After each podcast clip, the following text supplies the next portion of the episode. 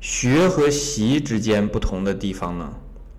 比方说，对中医来讲，很多东西是知识性的，你不知道，你不了解这个营卫是什么，概念不清楚。营卫之间的机理是什么？卫在营前，是吧？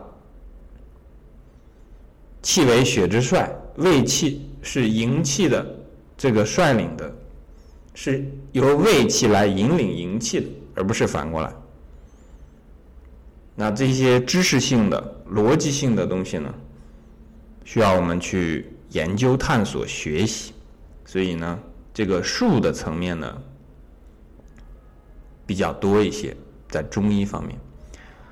需要去开启自己的偏向于聪明的那一部分，去学到更多的知识，然后呢加以运用。那一到运用的这一部分呢，就和习就连的连的比较近了。习呢就是操作性的、实践性的，学而时习之。思而不学，学而不思。这里面讲的学和习、思和学都有这样相应的关系。比方说，在《论语》当中的道理啊，其实道理很简单了，但这一块呢，实际上更多的需要的是我们的实践性的、操作性的，在生活当中运用开的这方面。所以它这个练习的、实践的、运用操作的成分多一些，在学习这两个字当中呢，偏重于习。我们如果在学习中医的时候呢，把这个理论学好了之后呢，也照着这个中医里面所讲的五味。养人的阴，五气养人的阳，照着这个去做，那终究会发现呢，除了这个中医的这些技术性的操作手段之外呢，针砭药酒这些东西之外呢，还是有一些问题，虽然和这些是相关联的。但是呢，解决起来不是特别的得心应手。而我们注意这个“得心应手”这个词啊，“得于心而应于手”。得于心的和应于手的区别在什么地方？应于手的呢，肯定是术的层面上，技术啊，技巧啊。这个方面多一些，而得于心的，恐怕呢，就会离技术呢稍微远一些。相比这个硬于手啊，你去做针灸、抓药啊，这都得用手；按摩这也得用手；这个灸呢也需要用手，对吧？这几样都要用手，针砭药灸没有一样不用到手。那当然不能说他不用心了，也需要用心，而且心是最主要的指导。但在这个时候呢，这个心还是偏于术的层面。扎针的时候，扎什么地方？怎么扎是补？怎么扎是泻？做这个刮痧砭石的治疗的时候，顺着刮还是逆着刮？从上往下刮还是从下往上刮？这还是一些术的层面的东西。抓药的时候，什么是君药？什么是臣药？什么是佐药？什么是使药？君臣佐使这些药物进来之后，这个三克，那个五克，那个十五克产生的作用等等。这还是术的层面。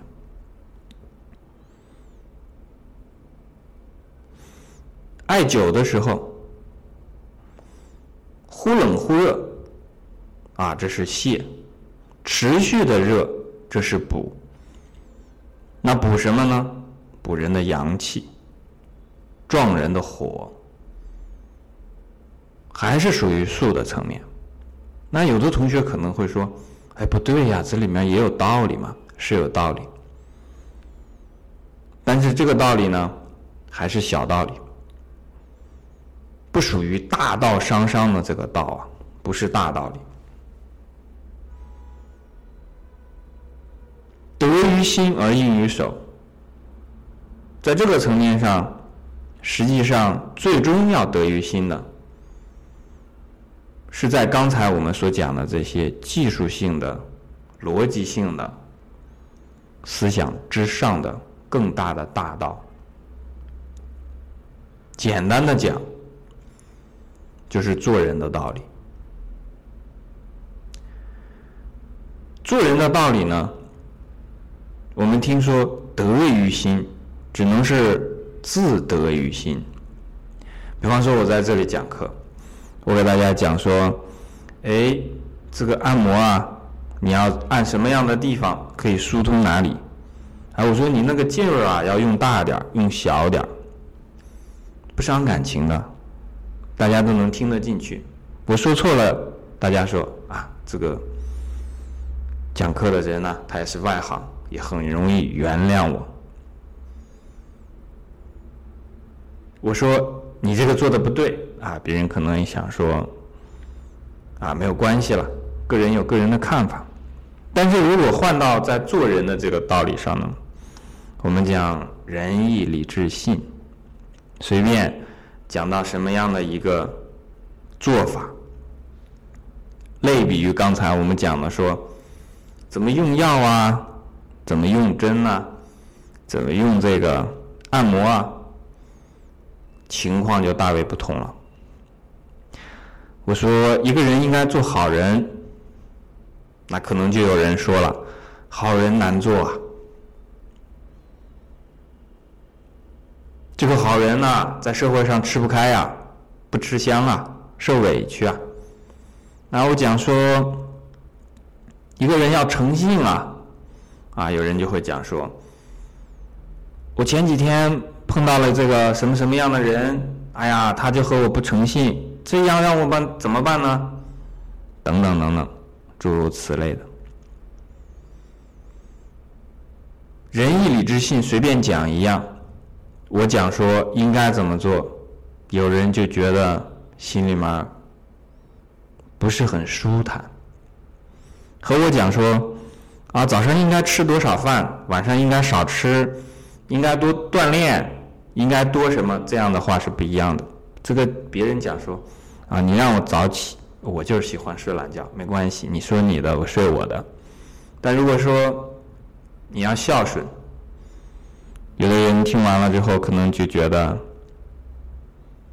有一种不舒服的地方，因为这个时候啊，它涉及到了道德，和这个道是相关的。涉及到了道德的时候呢，告诉别人，别人不认可，这就有损人的颜面，伤了面子了。人们接受起来就比较难。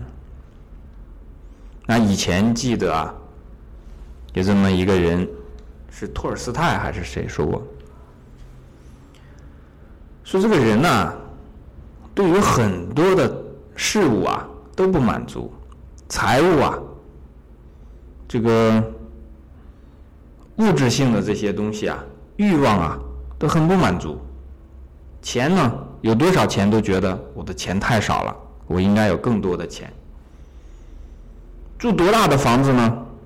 都觉得，哎，不够大，比起人家那个富豪的那个房子或者有钱人的房子啊，差远了。啊，比这个车，啊，我这个车啊，排量不够大，哎，牌子不够大，等等。啊，对于这些欲望方面啊，物质方面的东西呢？总是不满足，但是呢，唯有一点，原文里面讲啊，是说人们对于聪明的这个总是很满足。